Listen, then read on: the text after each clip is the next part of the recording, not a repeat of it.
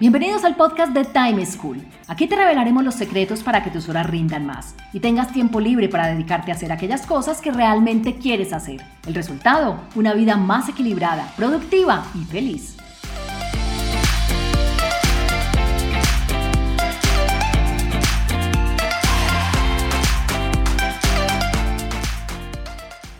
Hola, soy Juan Pablo Lema, un inquieto por la productividad y un estudioso del manejo del tiempo. Este es el primer capítulo de este podcast de Time School. En él hablaremos sobre el teletrabajo y los retos que nos genera el trabajo desde casa y la autodisciplina que ello requiere. Escuchemos la situación que nos plantea Juan Carlos, un abogado que recientemente se ha enfrentado a los retos de trabajar desde su hogar. Hola, me llamo Juan Carlos, soy abogado y me gustaría que me ayudaran a aprender a manejar mi tiempo eh, durante el teletrabajo. Actualmente estoy trabajando desde la casa y me ha parecido muy difícil organizarme en diferenciar eh, los horarios de casa y de trabajo, porque nunca había trabajado desde acá y, y se me es difícil, por ejemplo, levantarme de la cama, diferenciar los espacios entre estar acostado con el computador y, y trabajar, me da mucho sueño eh, me desconcentro mucho, hago actividades diferentes a la de la oficina y no, no encuentro como un horario para poderlo hacer, entonces termino trasnochando mucho, haciendo cosas de la oficina y durante el día me distraigo. Entonces, si me pueden ayudar con algún tipo, algo para, para poder organizarme más eh, haciendo eh, para poder trabajar desde la casa. Gracias. Seguramente muchos de ustedes se pudieron ver reflejados en lo que nos cuenta Juan Carlos. Los que son independientes autónomos lo deben vivir varias veces a la semana. Los que tienen teletrabajo normalmente en sus empresas lo deben vivir una o dos veces a la semana. Y ahora, en épocas de cuarentena, será una situación común para casi todos ustedes. Por ello, identificar cómo manejar nuestro tiempo durante el teletrabajo ¿Cómo hacer para que al trabajar en casa seamos capaces de diferenciar nuestra casa de nuestro trabajo? Es algo vital. Y por ello vamos a trabajar en tres aspectos específicos. Primero, la definición de rutinas personales. Segundo, la ecuación del lugar en el que vamos a trabajar. Y tercero, el control de las distracciones. Hablemos primero de las rutinas personales. Levántate a la misma hora en que lo haces cuando vas a tu oficina. No dejes que el calor de las cobijas, de la comodidad de tu cama te atrapen y te dejen ahí. Pon el despertador a la misma hora y realiza lo que haces todos los días para arreglarte y disponerte a irte a trabajar.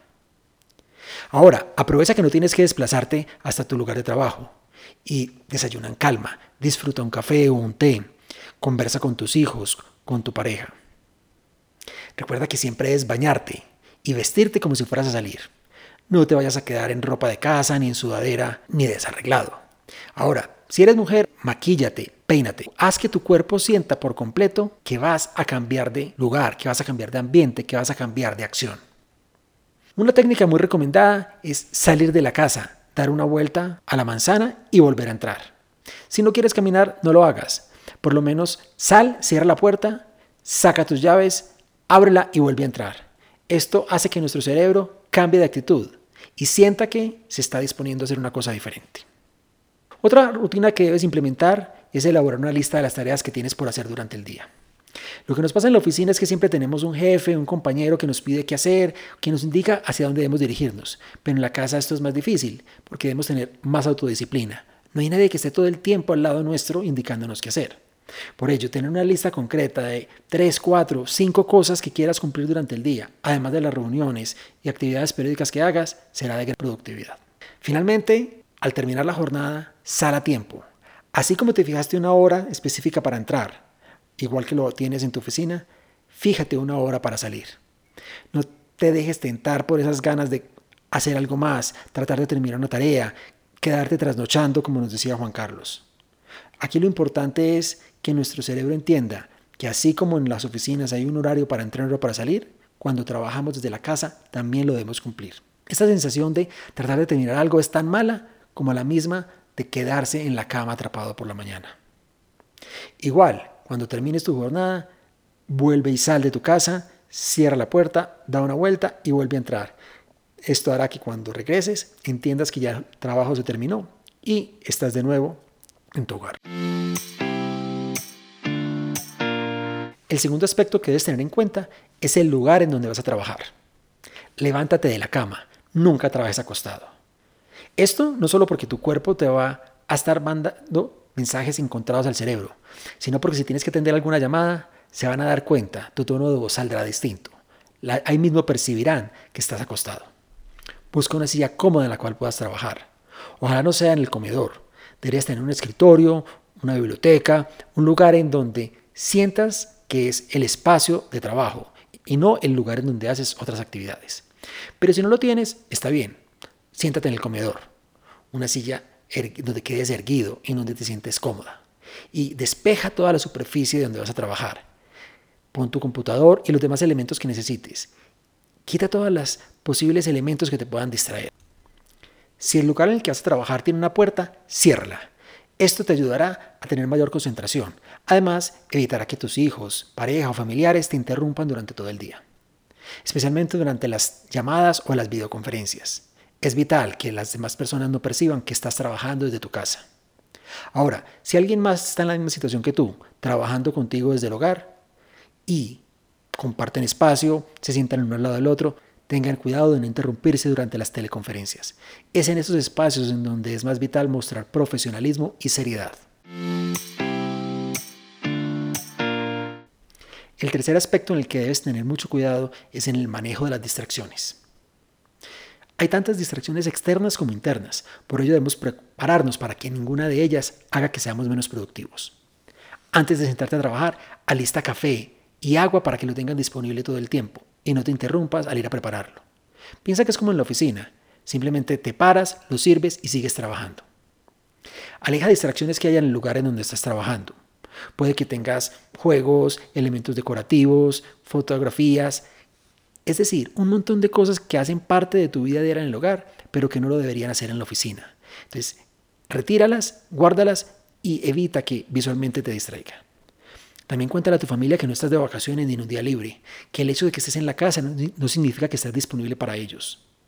Esto es especialmente válido para los niños, quienes no serían capaces de diferenciar un fin de semana de un día de semana con su papá o su mamá en el hogar.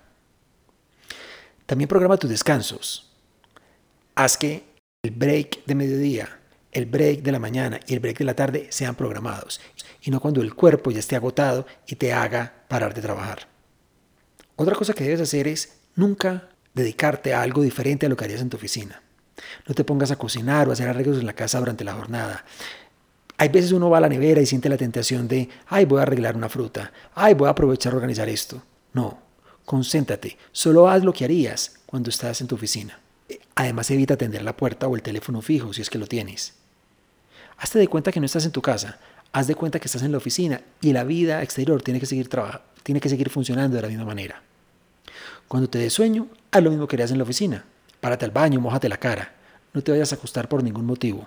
Sería el peor detractor de tu productividad. Es decir, compórtate todo el tiempo como si tu jefe te estuviera viendo por una cámara tu actitud corporal, tu presentación, las actividades que realizas. Pero con una ventaja, podrás disfrutar la oportunidad de ver a tu familia en horarios en los que normalmente no lo haces y las comidas con ellos. Podrás ahorrarte una o dos horas de transporte diario. Dedícalos a hacer cosas que te llenen a ti y que llenen a los seres que más quieres. En resumen, la mejor forma de enfrentar una situación de trabajo desde el hogar es, primero, establecer rutinas personales que te saquen del mood hogar y te pongan en el estado trabajo. Segundo, adecua el lugar de trabajo para que se parezca lo más posible a tu oficina. Y tercero, controla todas las distracciones, no solo en el momento en que se presentan, sino que prepárate para evitar que ellas te interrumpan. Encontrémonos en un próximo capítulo con una nueva situación y más recomendaciones para que seas más productivo y feliz. Recuerda enviarnos los audios con tus preguntas, dudas e inquietudes al WhatsApp en Colombia 321-700-4810 por correo electrónico a podcast.timeschool.com.